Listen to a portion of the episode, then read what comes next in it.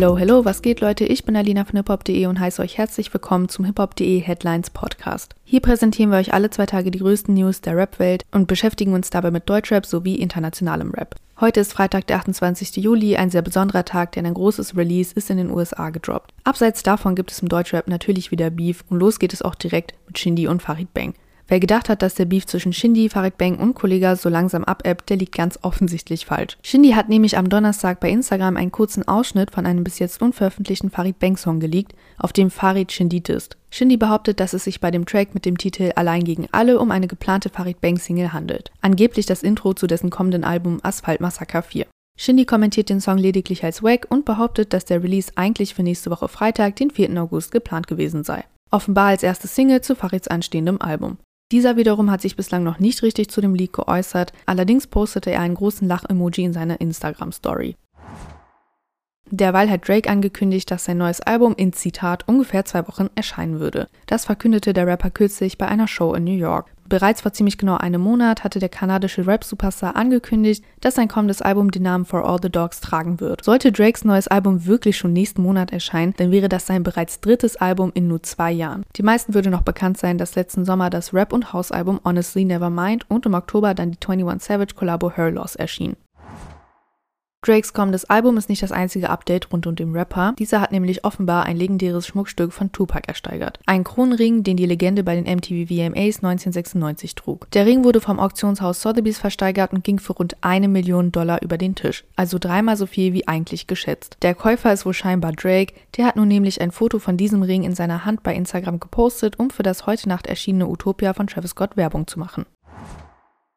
Die nächste News ist deutlich komplizierter als Drakes Kronenring. Es geht nämlich um Abdel Majid Abdel Badi. Dieser ist im Alter von 32 Jahren gestorben. Es handelt sich dabei um einen ehemaligen UK-Rapper, der in Spanien in Untersuchungshaft saß. Ihm wurde vorgeworfen, eine dschihadistische Terrorzelle aufgebaut und geleitet zu haben, und nun ist er in seiner Gefängniszelle tot aufgefunden worden. Noch bis zum Jahre 2013 war der in Großbritannien geborene Abdelbadi einigermaßen erfolgreich als Rapper tätig. Im April 2020 wurde er zusammen mit zwei anderen Männern in Spanien festgenommen. Die drei sind dort mit einem Schiff aus Algerien angekommen. Der Vorwurf der spanischen Justiz, Abdelbadi soll im Auftrag des Islamischen Staates eine Terrorzelle mitgegründet und geleitet haben. Die besagte Einheit soll ihre terroristischen Aktivitäten, und dazu zählten laut diversen Medienberichten Gräueltaten an der syrischen Zivilbevölkerung, durch Online-Betrug und den Handel mit Kryptowährung finanziert haben. Bereits 2013 soll Abdelbadi London verlassen haben, um sich Al-Qaida und später dann IS-Milizen in Syrien anzuschließen. Schon sein Vater war Al-Qaida-Mitglied und wurde 2014 zu 25 Jahren Haft verurteilt.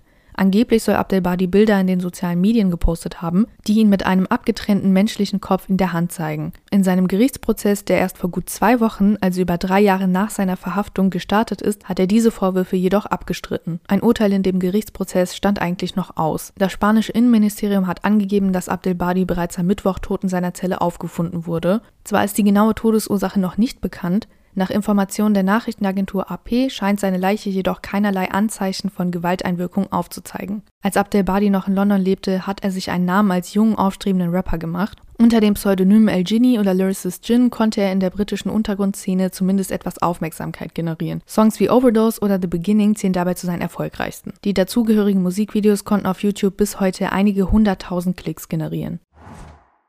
Weiter geht's dann auch wieder mit Deutschrap. Lars hat am Mittwoch enthüllt, dass er ein bereits geführtes Interview mit dem Moderator Tierstar abgesagt hat. In seiner Instagram-Story teilte er den Screenshot eines Chats zwischen sich und Tierstar. Dort ist zu lesen, dass Lars das rund fünfstündige Gespräch nicht veröffentlichen will. Grund dafür sei, dass er sich selbst nicht feiert und all seine Antworten verkackt hätte. Außerdem war er wohl zu ehrlich. Er sagt nämlich auch, dass er Angst vor den Konsequenzen habe. Worüber er genau ausgepackt hat, wird aus seinen Stories nicht klar. Tierstar zeigt sich wohl offensichtlich enttäuscht von dieser Entscheidung, denn auch eine geschnittene Version Migration scheint keine Option zu sein. Ein Thema, das insbesondere die internationale Rap-Szene in den letzten Wochen beschäftigte, ist der Prozess rund um YNW Melly wegen eines angeblichen Doppelmordes. Dieser endete letzte Woche ohne Urteil in einem sogenannten Fehlprozess. Die zwölf Geschworenen konnten sich nämlich nicht einstimmig auf einen Schuld- oder Freispruch einigen. Das bedeutet, der YNW Melly-Prozess wird wiederholt. Die Staatsanwaltschaft des Broward County hat mittlerweile offiziell bestätigt, YNW Melly ein zweites Mal anzuklagen. Ein offizielles Datum für den neuen Prozess gibt es im Moment noch nicht. Bei einem Schuldspruch würde YNW Melly die Todesstrafe drohen. Die Mutter des Rappers hatte nach dem Prozess in ihrer Instagram-Story behauptet, dass neun der Geschworenen von der Unschuld des Rappers überzeugt gewesen wären und nur drei Geschworene für schuldig plädiert hätten.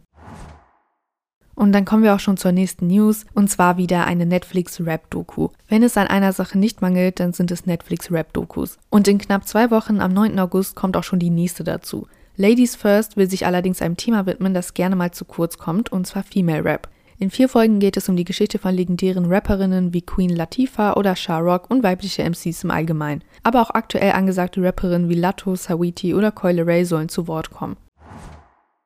Und zum Abschluss sprechen wir noch über die wohl gehypteste News des Tages, wenn nicht des Monats. Travis Scott hat sein neues Album Utopia veröffentlicht. Seit dem Release von Astroworld im Jahr 2018 hat es circa ein halbes Jahrzehnt bis zu einem neuen Travis Scott Soloalbum gedauert. Jetzt ist Utopia da und überrascht die Fans mit zahlreichen Features von den größten Namen der Musikindustrie. Neben Travis sind unter anderem Drake, Beyoncé, Playboy Carti und viele, viele weitere zu hören. Das eigentlich geplante Release-Event vor den Pyramiden von Gizeh wurde allerdings im letzten Moment von dem sogenannten ägyptischen Syndikat für Musik abgesagt, weil Travis Scott angeblich bei Social Media seltsame Rituale praktiziert haben Was damit gemeint ist, ist natürlich nicht so ganz klar. Und das war's auch schon für heute. Wir werden uns dann am Montag mit neuen Updates zurückmelden und wünschen euch damit einen schönen Freitagabend.